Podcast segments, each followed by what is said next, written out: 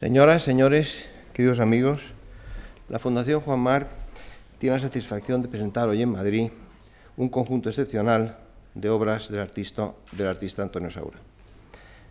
Antonio Saura nace en Huesca en 1930.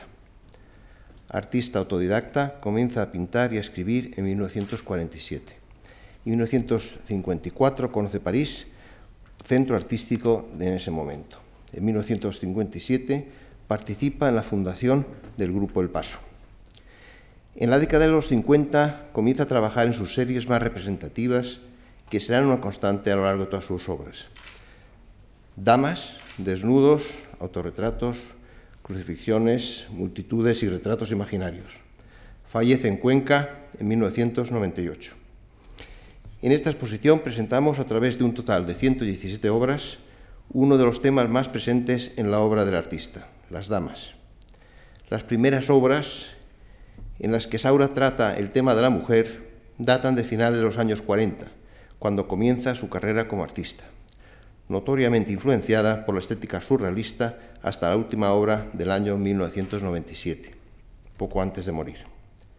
A través de este recorrido se muestran diferentes series en torno al tema de la mujer, mujeres paisaje, damas en tecnicolor, diosas, damas cartel, retratos imaginarios, superposiciones, etc. Para la organización de esta exposición hemos contado en todo momento con el apoyo de la sucesión Saura. Quisiera expresar mi más sincero agradecimiento por su generosidad e indispensable ayuda a la hija del artista, Marina Saura, a su viuda Mercedes Beldarraín y a su albacea Olivier Weber Caffilich, hoy presentes en este extracto. En torno a esta exposición, el próximo día 25, la crítica de arte doña Chus Tudelilla pronunciará la conferencia Arquitecturas del Deseo. A ellas, por supuesto, están todos ustedes invitados. Y ahora ya termino dando la palabra al catedrático de Historia del Arte de la Universidad Complutense de Madrid y crítico de arte, Francisco Calvo Serrayer, para que nos cuente lo que quiera. Muchas gracias.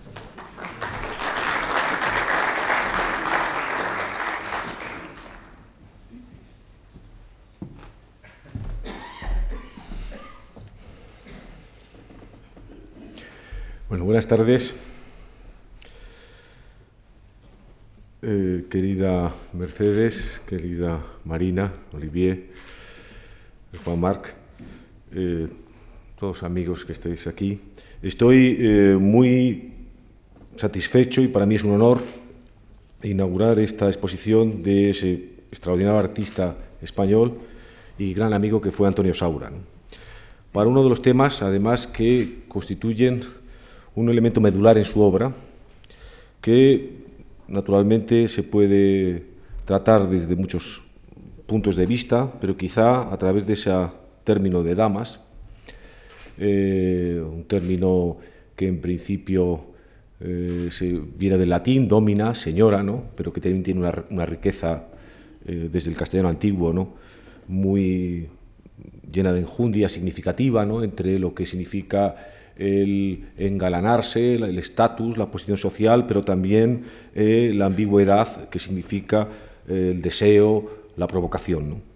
Ese tema, que es un tema, el de las damas, el tema eh, de la mujer, el tema de la mujer objeto, que hoy se dice de una forma también mm, crítica, ¿no? pero que ese gran amante de la mujer y ese gran amante de lo que la mujer y el hombre tiene, que tenemos, que es la carne, ese gran pornógrafo, escritor de la carne, que es Saura. Eh, sin embargo, y así quiero empezar un poco mi conferencia, ¿no?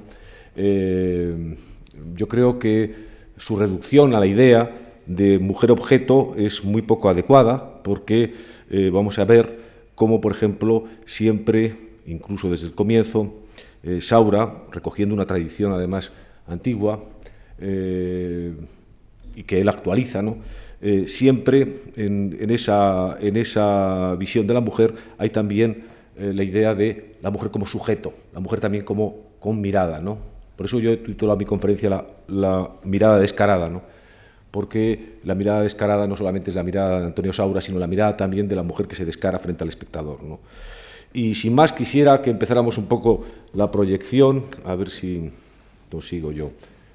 Sí, perfectamente. ¿no? Empezando por una imagen eh, que es vertebral. Bueno, voy a anunciar un poco para también eh, conseguir eh, la colaboración de todos ustedes a, esta especie de, desafío, para mí muy emocionante y también tremendo, ¿no? de, de intentar de evocar lo, de eh, lo que es una, una, más que simplemente un tema de Antonio Saura, sino una pasión, una pasión que le habitó, una pasión eh, que, como que es como todas las pasiones muy difícil de, se te escurre entre los dedos y además tiene unas dimensiones eh, muy multifocales hacia el pasado y hacia el presente y hacia el futuro. ¿no? Entonces voy a intentar un poco ir entrelazando toda esa pasión de Antonio Saura ¿no? con eh, las cosas que él miraba, las cosas que se hacía contemporáneamente con él, las cosas que incluso él alumbró después, incluso de morir. ¿no? Y, bueno, pues empezar con la Venus del espejo de Velázquez es eh, muy importante porque efectivamente es una de las obras con la maja desnuda, que veremos a continuación, esencial eh, para Antonio Saura, ¿no? que comprendió realmente que había ahí no solamente uno de los primeros eh, signos más eh, definitivos respecto a la revolución del desnudo que se produce en la pintura moderna, sino que lo que mm, va a llamar la belleza obscena, es decir, la idea un poco de cómo mm, un cuerpo cobra una elocuencia fuera de lo que había sido el canon tradicional heredado de la belleza clásica, que era un canon masculino, que era un canon geométrico, ¿no? y cómo realmente se desplaza la atención hacia ese canon eh, femenino que de repente rompe con las medidas y que nos revierte al futuro y a la prehistoria, y a su vez eh, nos revierte también a la tierra, que nos revierte también al deseo, y que eh, no significa, y ahí tiene lo que tiene también como de iluminación, desesperada no significa solamente eh, la objetivación, sino significa también la conciencia, como el propio Antonio Soria en sus admirables escritos eh, eh, puso en evidencia, significa también que lo que tú miras, lo que atrapas con la mirada, sin embargo, realmente hay algo que se le escapa. Y el ejemplo de la Venus del espejo de Velázquez, un ejemplo plenario, en la madurez de Velázquez, después de su segundo viaje a Italia, ¿no? en los últimos años de su vida, en el cual aparece una mujer eh, de espaldas, ¿no? dándonos la grupa ¿no? de una manera ostentosa, pero que sin embargo después aparece el reflejo de su mirada, es decir, un poco el, el espejo que es la especulación, que es el alma. ¿no? Entonces, de repente, el reflejo, lo que no vemos, ¿no? es decir, lo que no podemos atrapar ¿no? a través de eso. Entonces, eh, definiendo un poco lo, cómo le interesaba el, el, tema del, desnudo y el tema de la mujer, el tema de las damas, eh, en La belleza obscena dice en un momento determinado lo siguiente, y lo cito literalmente, la palabra carne, que en español definía por igual la viva y la muerta, proporciona a la literatura poética resonancias a veces extraordinarias que se me antojan a la vista del desnudo de Goya, eh, eh, eh, perdón, que resonancias extraordinarias que se me antojan la vista del desnudo de Goya explayarse con plenitud. Es más, ambos desnudos, el de la Venus de espaldas de Velázquez y la maja frontal de Goya, los más bellos del arte de un país tan poco tan parco en la historia de los desnudos femeninos, eh, me parece recurrir metafóricamente a la dualidad ideal y superpuesta del deseo carnal, del apetito amoroso, del disfrute de esa carne humana y animada a un tiempo tierna y salvaje, poseída de esta forma instantáneamente en todas sus facetas, como representando el ansia cósmica de totalidad que me parece eh, constituir el motor fundamental del arte obsceno. Eh, ese ejemplo vertebrado sobre estas dos imágenes ¿no? Eh, de la Venus del espejo y la maja de Goya creo que tiene mucha importancia eh, porque rompen un poco con la idea un poco de la objetivación del desnudo femenino, primero con esa idea un poco especulativa del espejo en el que de repente, aunque de forma un poco fugaz, aparece un rostro que se nos hurta de esa, de esa, de esa espalda de la mujer. Y claramente en la mm, eh, Maja de Goya, pintada entre 1797 y 1800, eh, como eh, una mujer que nos mira, como dice Nigel Glendinning, con marcialidad, que era un, una expresión del 18 cuando había un poco lo que decimos nosotros descaro, ¿no? una mujer que se atrevía un poco a sostener la mirada, es decir, simplemente no era objeto de deseo, sino que también estaba un poco escrutando, valorando al que le estaba mirando, al espectador. ¿no? Eh, en esos dos ejemplos, que después van a tener una fecundidad en el arte contemporáneo extraordinaria, ahí aparece la Olimpia de, de Manet, eh, que en cierta manera también está evidentemente parodiando un poco el desnudo de, la maja de Goya, mirando al personaje eh, que aparece, o Picasso, otra de las figuras claves eh, de, eh, para Saura, ¿no? con el gato, que también aparece en, en Manet, en esa oposición horizontal que también bellamente expresó Saura cuando decía en la posición horizontal eh, la mujer es como la, ofrenda carnal en un altar. Y con esta imagen, que esto es eh, extraordinario, porque este es un artista nacido en 1970, Richard Billingham, eh, que hace fotografías y que es un joven que está pues ahora de moda, ¿no? de apenas treinta y pocos años, y que curiosamente hace un retrato, una fotografía, es Madre and Cat, eh, madre y, gato, ¿no? haciendo una crónica, y que de repente recoge, al margen un poco de toda la poética personal de este artista, eh, de repente recoge una realidad magna, magma, mater, una especie como de eh, ser prehistórico, ¿no? con un gato como la Olimpia, como, como todos estos antecedentes. ¿no? Es decir, eh, estamos viendo, estamos encarrilándonos en un, en un territorio que me, gustaba eh, plantearlo para que viéramos eh, cómo esa idea un poco de la objetualidad del desnudo femenino tenía también el, punto de fuga de una subjetividad que fuera bien por la mirada que nos devuelve la mujer, bien por su espejo, bien por, como por ejemplo en este caso, ¿no? que no tiene rostro, ¿no? pero que de repente cuando ponemos el título Madre y Gato, ¿no? empezamos a comprender un poco realmente toda la, la, tragedia ¿no? y la poética ¿no? trágica ¿no? que tiene esta visión, como esa, esa, esa belleza obscena ¿no? En el cual eh, de repente el arte contemporáneo hace su revolución, eh, fue captada por Antonio Saura de una manera admirable. Bien, una figura que si uno empezara un poco a rastrear eh, la prehistoria, muy rápidamente, de esa transformación del canon ideal del desnudo masculino como unidad de medida universal al canon femenino eh, que de repente se muestra esquivo ¿no? a esa medida, puesto que hay un elemento de irregularidad, pero que no solamente es el elemento de irregularidad, ahora lo vemos también, por ejemplo, en la exposición que hay en el Museo del Prado con Durero, ¿no? Eh, que de todas maneras hay también una tipología ideal femenina, pero de repente eso se rompe con Saura, cuando, con Saura, perdón, con, Rembrandt, eh, cuando de repente sus desnudos, en este, en este caso, este, este mm, desnudo de Susana y los viejos de 1647 de Rembrandt, que vemos una figura femenina asediada justo cuando entra en el baño, cuya eh, como también esta imagen, cuya belleza está llena de imperfección. Un contemporáneo de, Rembrandt, Arnold Ubraken, refiriéndose a los, sobre todo a la pintura, pero sobre todo a, los desnudos de Rembrandt, dice, horribles naturalezas incomparablemente pintadas. Esto le habría encantado a Antonio Saura. Eh, si, horribles naturalezas incomparablemente bien eh, pintadas. ¿no?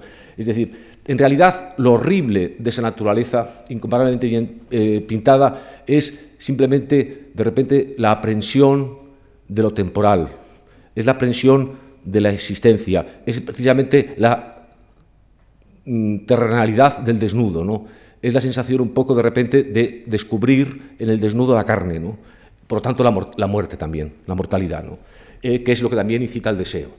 Ese descubrimiento es un descubrimiento que tiene a Rembrandt eh, como su principal heraldo, y me gusta poner, no voy a hacer una, gran excursión sobre Rembrandt, pero me gusta también poner este maravilloso eh, retrato de Betsabe en el baño, no está en el Louvre, lo pongo simplemente en una reducción, porque dentro de la visión de, que descubre la carne, la carne palpitando con, el tiempo, con su imperfección, e incitando por su imperfección, por su carácter horripilante, precisamente el, deseo, por su mortalidad, incitando el deseo. Eh, este ejemplo maravilloso de la que fue su segunda mujer, Hedrike Stoffel, eh, que hace aquí el papel de modelo para Bethsabe, eh, cuando esa mujer que está vigilada, ¿no? como también Susana, con los viejos, sin saberlo, ¿no? por David, ¿eh? y que recibe de repente el mensaje de que el rey eh, quiere, a pesar de que está casada, ¿no? Eh, poseerla. ¿no?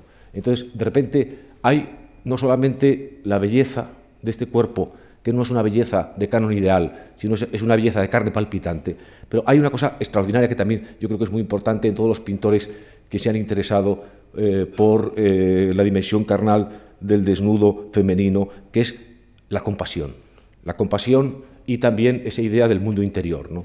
Es decir, ese cuerpo, ese cuerpo de, de vulnerable que se nos ofrece la mirada a través de la mirada de David, eh, sin embargo, está también tocado de una profunda melancolía. ¿no?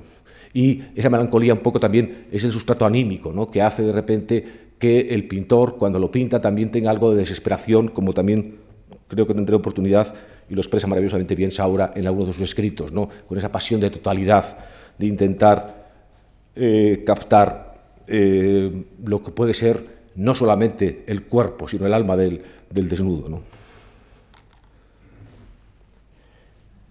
Este, este, esta imagen de Picasso, una de las miles que se podían hacer, está en el Museo Picasso de Málaga, ¿no?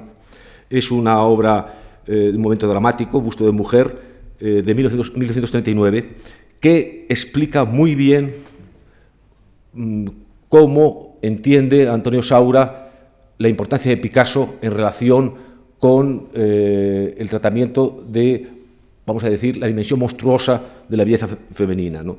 En un momento determinado, eh, Antonio Saura dice, el único pintor, es curioso esto, donde los signos del rostro son cambiados de lugar, reconstruidos, transformados, alterados en función de una necesidad de violentar la naturaleza, de un cierto sadismo frente a la realidad, como eh, monstruo de, eh, eh, muestra de afirmación personal es Picasso, dice Saura. Y efectivamente es podríamos haber cogido varios ejemplos, pero este, este ejemplo dramático, ¿no? en el que precisamente hay esa reconstrucción, ¿no? esa reconstrucción en el cual la posición no es simplemente una posición pasiva, ¿no? sino una posición también activa, en el cual el, artista, como veremos también que esto es fundamental en la obra de Saura, de repente no se conforma simplemente con retratar o dibujar el desnudo femenino, sino que también, en cierta manera, como él habla, quiere hacer una especie de eh, pintura copulativa, ¿no? una, pintura en la cual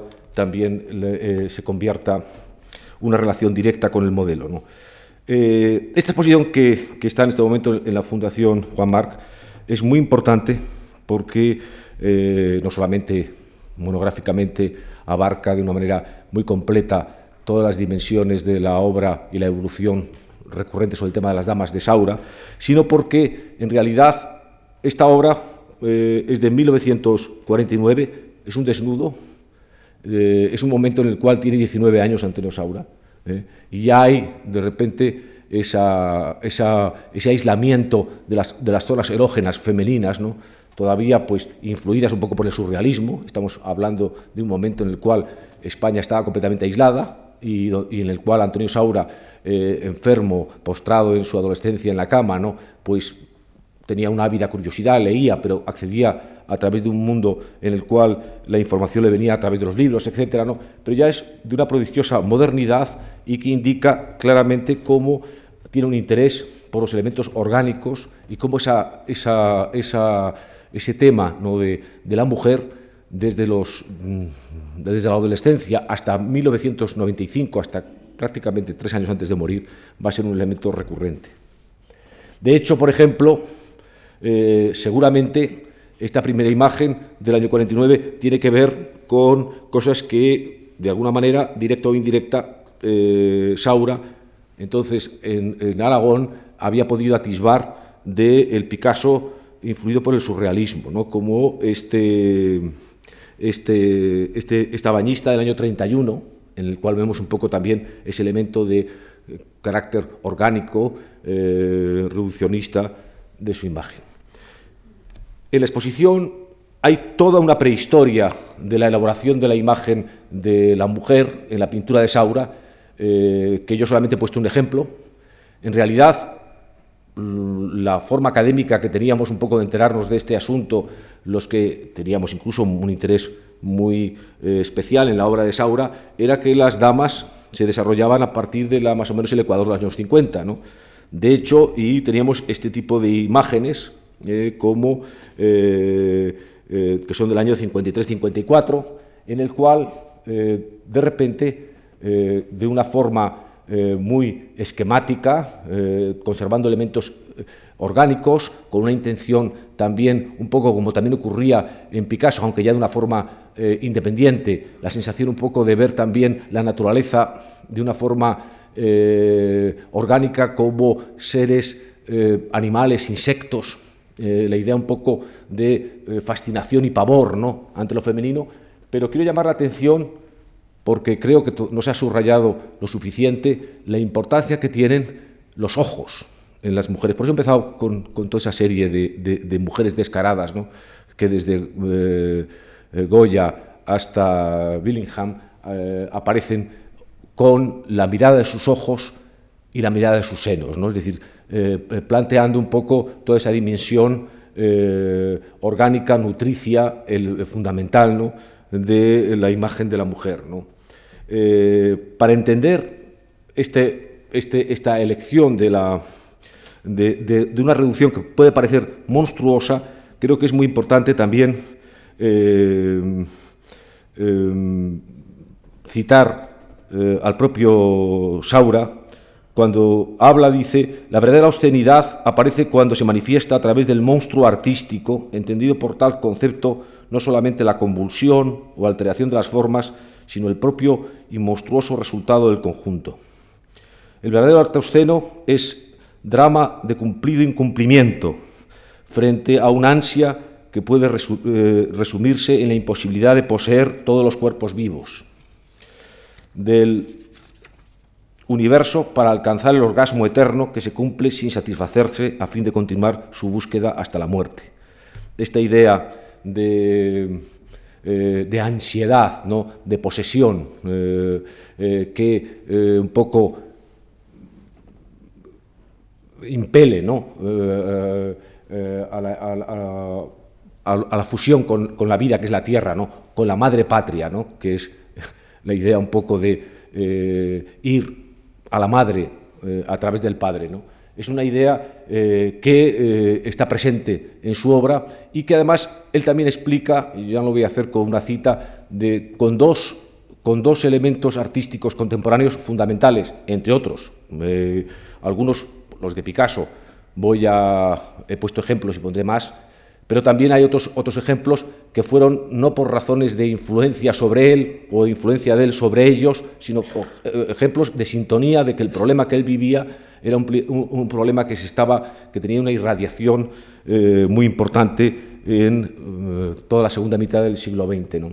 Y es cuando él habla de que realmente hay dos figuras capitales en lo que le interesa a él de la captación del, desnudo femenino, que son eh, Picasso, dice él, su sexo pincel, y Pollock con su capacidad eyaculativa. Es decir, Picasso que es capaz de reconstruir de una forma eh, arbitraria eh, las partes del cuerpo femenino y luego esa idea de pulsión, de eyaculación, eh, esa idea un poco como de gesto desesperado que hace frente a la imagen Pollock. Esto es lo que va a ser un poco los elementos que conjugan su, su, técnica artística de aproximación a sus propios fantasmas. ¿no? Y esto es lo que ya empezamos a ver en una fecha tan temprana como el año 54. ¿no? en estos primeros ejemplos. ¿no? Ejemplos que eh, van a tener, eh, como vemos también, un elemento ya en esta dama negra del año 54, muy característicos y que va a repetir casi hasta el final. Yo lo citaba antes, es la idea un poco de una mujer con cuatro ojos, los dos ojos, que plenamente te miran, eh, con marcialidad, con descaro, y luego también los ojos, que son los globos mamarios que también, en cierta manera, te están mirando ¿no? y que nutren la vida. ¿no?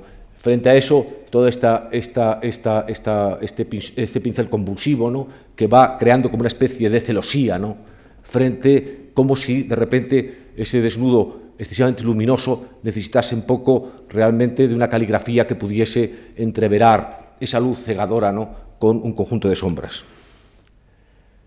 Eh, seguimos con ejemplos de ese momento eh, de una gran fecundidad cuando aparece un poco el término de damas, dama del año 55, eh, que estamos viendo que también hay todos esos mismos elementos con variantes, ¿no? en, este, en un poco también como un recortable, como un collage ¿no?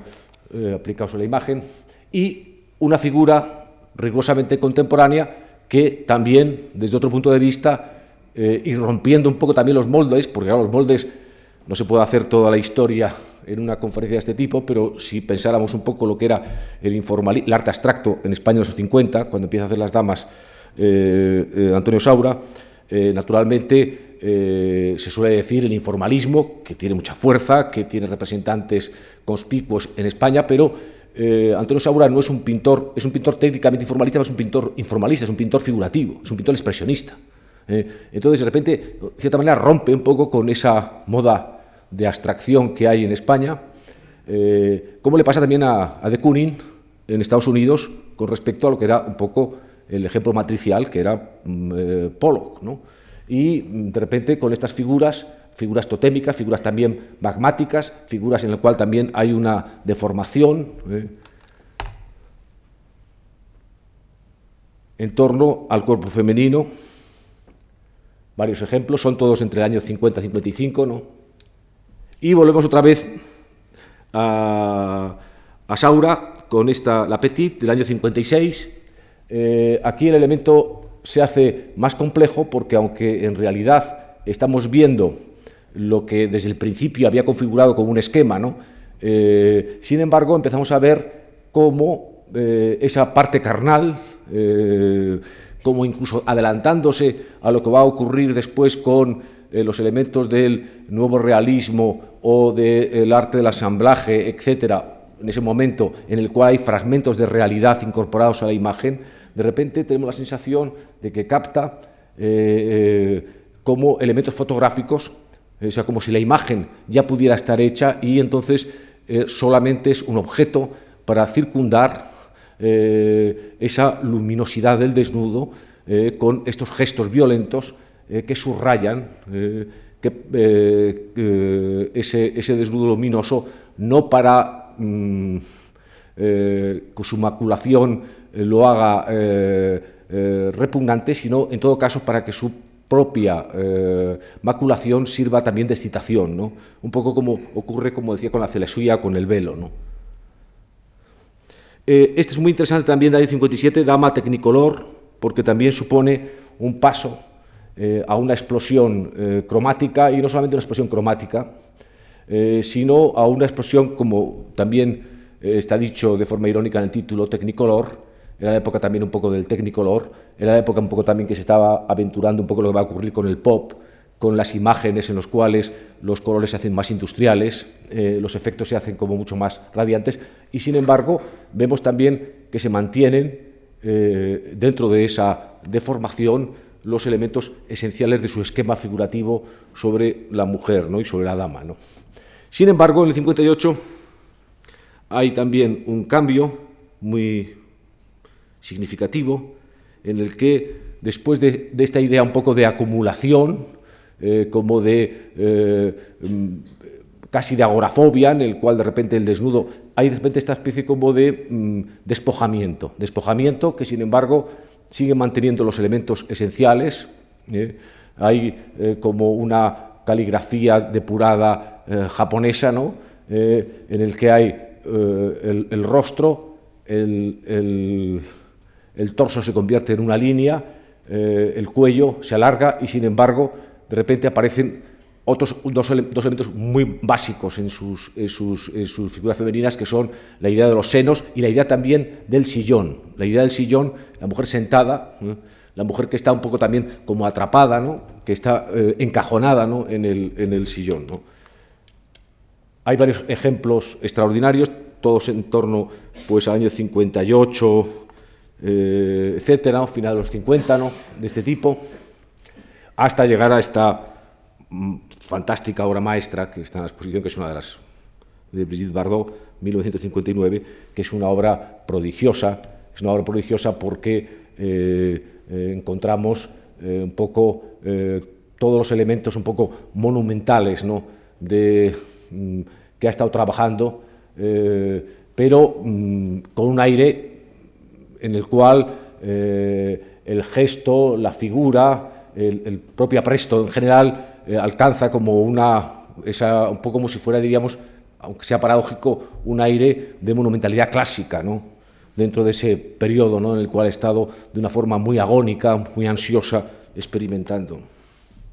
Y muy rápidamente voy a pasar algunos ejemplos del arte del siglo XX en torno a ese tema que hemos visto ya en las majas desnuda de, Goya, en la Venus del espejo, que podríamos habernos remontado también a las Venus de Tiziano y de Giorgione, esa idea un poco de la mujer tumbada, eh, pero que he elegido, mm, no de una forma exhaustiva, pero sí ilustrativa, ¿no? este es un, ejemplo de una mujer desnuda de Otto Dix, eh, del, momento de entreguerras alemán, ¿eh?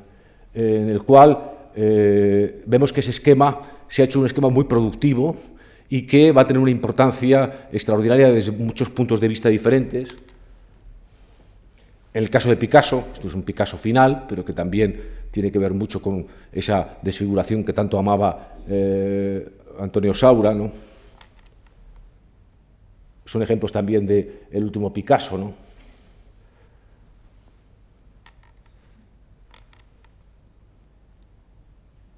la idea un poco de la mujer en una tumbona también, en un, canapé, en un sillón, y esa también versión que hace Saura de eh, un desnudo tumbado del año 59, que tiene esa maravillosa definición que contaba antes, que decía que era como eh, una ofrenda carnal en un, altar, ¿no?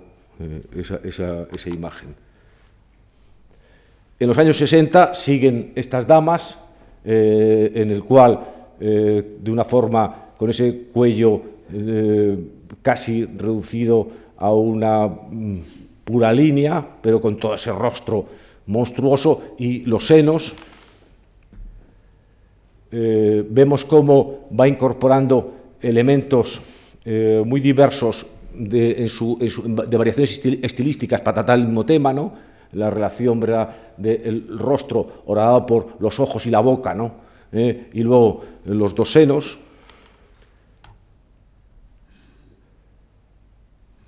Elementos también eh, tomados del collage y dibujados de una forma muy elemental, todo esto en los años 60. ¿no? Y previo a ver una obra muy importante también de eh, Antonio Saura, que son Las Tentaciones de San Antonio, esta, esta, esta acumulación, este horror vacui de de Kooning, ¿no? que vamos a ver la sintonía con las tentaciones de San Antonio del año 63 de, de eh, Antonio Saura, mezclando elementos de fotográficos con esa caligrafía un poco a lo Pollock. En cierta manera está haciendo un poco eh, ya pop con eh, restos del expresionismo abstracto. ¿no? En eh, una gama de blanco y negro o una, una gama también, eh, como él le gustaba decir, de Technicolor. ¿no? Esta obra es una obra mm, muy interesante, con un título además eh, fantástico, ¿no? que puedo traducir con, a ver, con esta super femelle, con esta especie de super mujer que preparo, yo dominaré el mundo, de 1964. ¿no? Es una obra eh, fantástica, ¿no? en el que coge un elemento de secuencia, una comic history painting, en el cual si uno empezara a, hacer una especie de desciframiento de los elementos que aparecen, eh, que tienen una intención evidentemente erótica, ¿no? que tienen que ver ya con los medios de masas, pero que no renuncian un poco a esa idea de intervención copulativa, esa idea un poco de que el artista eh, pigmenta, ¿no? subraya, se posesiona de la imagen, pero vemos que también hay la posibilidad de construir todo un mundo de alusiones que le interesan, que tienen que ver pues, con King Kong, con los Sanfermines, es decir, con todo un mundo de ritos modernos o antiguos, eh, de, temas de, cultura de masas o, de temas eh, de, revistas ilustradas más o menos pornográficas, pero que giran en torno a esa idea un poco de eh, lo que tiene el cuerpo como carne, ¿no? lo que tiene el cuerpo como deseo, lo que tiene también el, cuerpo como esa, ese elemento monstruoso y desesperado. ¿no? Y también vemos, por ejemplo, después su reutilización en imágenes eh, eh, posteriores, ¿no? Eh, como esta, esta, esta, otra dama, ¿no? que también pues, desde los años 64-65. ¿no? Volvemos otra vez a Picasso, simplemente como en ese, lo que lo voy entremezclando un poco para estos elementos de sintonías ¿no? o sincronías con Geraldine en su sillón, que es otra de las grandes obras que está en esta exposición, en 1967, eh, que es una obra también como la de Brigitte Bardot, que es una obra eh, que tiene una, aura monumental, imponente, ¿no? Eh, que tiene una especie como de, de, caída y de gravidez ¿no? clásica. ¿no? Y seguimos con Picasso, con el Picasso de los años 40, ¿no? y Saura, eh, con la idea un poco también, como veíamos en el, ejemplo anterior, la idea un poco de cuando la figura se macla o se eh, estampa ¿no? Eh, en, el, en, el, fondo. ¿no? O, bueno, esta fantástica recreación de la maja vestida, en realidad es muy interesante que coja esta imagen, porque en cierta manera yo creo que mucho de la pintura de, Saura, en su eh, obsesión por el desnudo, es en cierta manera eh, algo que podría parecer como paradójico, pero es como desnudar el desnudo. ¿no?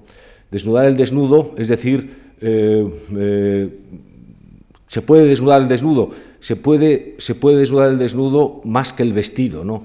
realmente marcando lo que tiene realmente de desnudo. ¿no? Entonces es muy paradójico ¿no? que con este, este espejo del recuerdo ¿no? del año 72, de esta maja vestida, eh, consiga realmente a la maja, entre comillas, más púdica, eh, convertirla también en una eh, figura llena de una intensidad erótica extraordinaria. ¿no? La manipulación con, o el pastiche de imágenes históricas que él erotiza es un recurso que se ha utilizado en el arte del siglo XX, pero lo hace con forma maestra Antonio Saura. ¿no? Esta serie que hace a partir de las imágenes de, eh, se ¿no? de la escuela de Fontainebleau, ¿no? con figuras eh, que eh, naturalmente tenían un concepto radicalmente alegórico y que él de repente los cubre a este, a este desnudo célebre, ¿no? con una, con una, como si fuera una especie de monja, ¿no?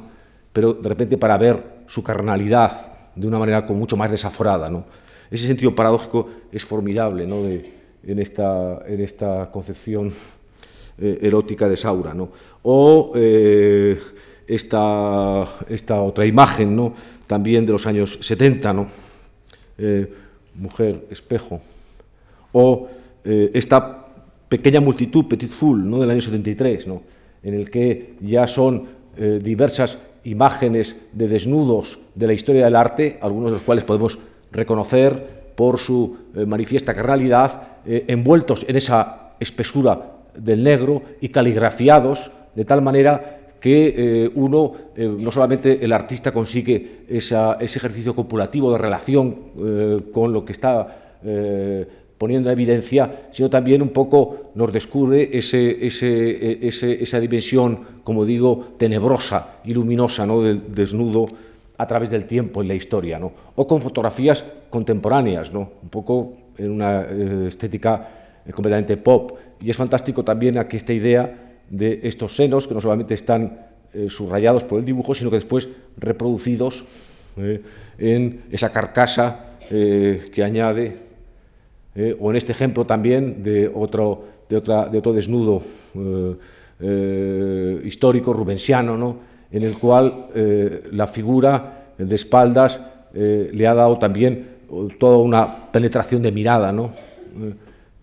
con todo ese, esa pigmentación ¿no? en el cual el gesto reconvierte la imagen. ¿no? Y vamos a ver algunos ejemplos intercalados, ya no solamente digamos así, como de articulación más tópica con, con, Saura, ¿no? como, como Picasso o de Kooning, sino mm, para ver un poco, un poco las resonancias y el caldo de cultivo en el que la obsesión sobre el desnudo femenino es crucial en el arte del siglo XX, incluso con figuras eh, que en principio pueden parecer tan antitéticas a Picasso y a Saura, o pintor expresionista como Matisse, con este estado de del año 26, o esta otra del año 36, también de Matisse, ciertamente más serenas, pero esta otra de Beckman, del año 27, eh, que ya tiene un aire mucho más eh, pornográfico, ¿no? en el sentido de un macho más carnal, mucho más descarnado. ¿no? Eh, este otro ejemplo de esta mujer, de este desnudo de mujer dormida, también el propio Beckman, son del año 27-31, o este eh, el despertar eh, de esta joven que está también en esa posición en el cual, eh, precisamente por un poco siguiendo un poco las cosas que hacía Ingres, ¿no? por, esa, por esa especie de descoyuntamiento ¿no? del movimiento, enormemente erotizada. ¿no? o el famoso, lo que se descubre en el famoso gran vidrio de, de, Duchamp, ¿no? la idea un poco de que en el fondo, en todo el arte siglo XX, ¿eh? hay de repente ese misterio un poco de lo prohibido, ¿no? que es esa dimensión sexual o carnal. O el caso más conocido de Lucian Freud, eh, en obras que son, empiezan en los años 50, pero que van a acabar también hasta ahora mismo. ¿no? Varios ejemplos, primero en el 50 hasta el año 84 85, también poniendo evidencia esa, ese manantial carnal que desde Rembrandt está buscando del cuerpo no eh, lo que tiene de geométrico ideal, sino precisamente lo que tiene de irreductible, precisamente por contingente, por mortal, por imperfecto. ¿no? Estos ya son desnudos de los años 80 de Freud.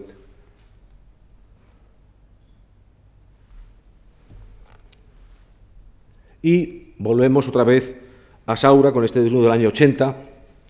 Así, poco a poco nos vamos dando cuenta que estamos pasando décadas, en realidad, en la propia exposición lo podrán ustedes comprobar, desde el año 49 hasta el año 97 hay obras que recurren un poco a este estereotipo de las damas y del desnudo femenino. ¿no? Este desnudo ya es del año, eh, como decía, 80 eh, que vuelve un poco a esta idea un poco de la horizontal, a esta idea un poco también de ese elemento orgánico, ¿no? que va como eh, entre animal, humano, insecto, propia materia orgánica, ¿no? configurándose. O estos también eh, reconstrucciones, en este caso, por ejemplo, es eh, Dama, la, Quinta del Sordo, de 1980, ¿no? esta idea un poco de utilizar imágenes que van maculando, que hemos visto también que es una constante en su obra. ¿no? Mujer en un sillón del año 82, eh, que también es otro de los temas más representativos, ¿no? con la idea un poco también del desnudo y esa idea también de Picasso de utilizar el elemento vertical coronado como un aderezo eh, del pelo o sombrero, ¿no? Eh, como si realmente también eh, todos los elementos en los cuales aparece el cuerpo, en cierta manera, succionasen. Hay una cosa también, podría haber puesto imágenes de, Bacon, esta idea un poco del espacio psíquico, que se habla mucho de Bacon, que también se puede hablar en Saura, ¿no? que es una, preocupación también muy del arte del siglo XX, que es la idea un poco de que el campo focal de la imagen eh, no solamente es lo que le aísla, por ejemplo, un desnudo respecto a su entorno, sino que en realidad eh, es lo que le aísla es un poco el deseo, ¿no? Entonces hay una especie como de cárcel de cárcel del cuerpo a través un poco de la, de la visión eh, que proyecta el artista. ¿no? Y entonces el sillón se convierte en cierta manera también en una especie de jaula. ¿no? Es la jaula no que tiene aprisionada a la mujer, sino que tiene aprisionado al hombre que la mira. ¿no? En cierta manera la obsesión, la fantasmagoría. ¿no? Bueno, el ejemplo también que es muy curioso, muy interesante, de estas obras tardías del año 88 de Brigitte Bardot, que hemos visto que había esa 30 años antes esa obra deslumbrante, pero aquí planteada de una manera, eh, de una forma muy distinta, ¿no? Eh, con un elemento fotográfico, uno así también en color y otro en esta también imagen fantástica, ¿no? que diríamos en blanco y negro, ¿no? con ese eh, todo ornamento pictórico, ¿no? todas esas pinceladas ¿no? que van realmente acariciando el cuerpo, el cuerpo del deseo. ¿no?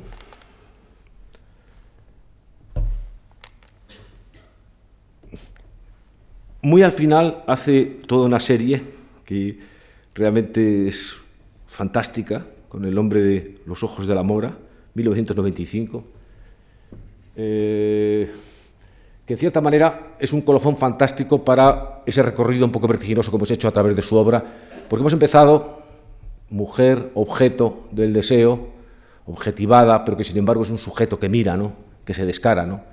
y que de repente, al final, eh, cree en esa visión en el cual del el cuerpo de la mujer lo que quedan son precisamente esos ojos penetrantes en una profunda oscuridad. ¿no? Realmente unos ojos que en realidad decimos que el desnudo es comestible, pero esos ojos que ya nos devoran a nosotros. ¿no? Eh, es una imagen realmente extraordinaria en el que yo creo además que consigue plenamente que se fundan eh, los globos oculares con eh, los senos, es decir, porque son como dos ojos, pero también como dos pechos, ¿no? dos fuentes nutricias, la fuente de la luz y la fuente también de la vida ¿no? en la mujer. Esta imagen en la cual ya la figura tiene una reconstrucción eh, más completa, ¿no? Y aparece con esa también, esa boca monstruosa, ¿no? Y por último, este ejercicio realmente emocionante, pues es una obra que pinta en el año 97, La última dama. Hay casi medio siglo entre esta imagen, eh, de, yo creo que es una de las últimas que pinta, ¿no? Eh, yo no sé si estaba ya el proceso un poco de su enfermedad terminal, pero que es una imagen excepcional, no solamente por lo que tiene un poco de recurrencia medio siglo después, de reencuentro un poco con las propias imágenes fundamentales, sino porque yo quiero ver en ella no solamente todas las cualidades que hemos estado enunciando o aprendiendo a través de la visión de sus imágenes, eh, sino que hay también como un elemento de eh, cierto elemento de no solamente de ironía, sino de, yo diría hasta eh, un cierto elemento como de lirismo ¿no? en esta figura grácil, eh, una figura más vulnerable, una figura que también, como ocurre con los grandes pintores, al lado de todo este elementos eh, constitutivos de zonas erógenas muy delimitadas que con su presencia pueden resultar a veces aplastantes, angustiosas, pero esa capacidad un poco de repente a lo mejor a través de un lacito en el pelo, ¿no? de, con un elemento minúsculo, ¿no? no solamente descargar una tensión, sino hacer un punto de vista que no solamente es irónico en el sentido de humorístico, sino abrir una perspectiva que de repente lo que puede resultar demasiado pesante, demasiado obviante, se alivia ¿no? con todo un punto de fuga, un poco también como ocurría en la propia eh, eh, Venus del espejo de Velázquez, ¿no? Eh, que no solamente está el juego, de, complejidad perspectiva, ¿no? de darnos el rostro a través de la espalda, ¿no? esta idea de reconstrucción del cuerpo ¿no? de la mujer eh, previamente troceado para hacer realmente de ella no solamente la configuración de un, de un deseo, sino también el punto de, fuga de un, un sujeto, ¿no? el sujeto que se nos escapa, la mujer que tenemos observando y que está dormida y que parece dominada, pero que sin embargo sueña en otra cosa. ¿no? Yo creo que eh, Antonio Saura alcanzó en esta serie eh, no solamente una definición de su propia poética, eh, que no solamente era el ver a la mujer, sino lo que era un poco plasmar pictóricamente su propia fantasmagoría, su propia angustia. ¿no? Creo que es un testimonio crucial dentro del arte español y internacional del siglo XX, ¿no? en, esa, en esa exploración que hemos podido atisbar con algunos fogonazos laterales que podían completar lo que significaba su obra, pero yo creo que también hay algo como muy íntimo y personal en él, ¿no? en, esa, en, esa, en esa configuración de lo femenino, ¿no? que es una especie como de declaración también existencial, ¿no? Eh, que es una especie como también de em, amor eh, a la naturaleza eh, y el amor a la naturaleza como pintura, ¿no? y a la naturaleza y, a la pintura como lo que realmente puede a uno moverle a pintar, que es el deseo de vivir, que es el deseo. ¿no? Muchas gracias.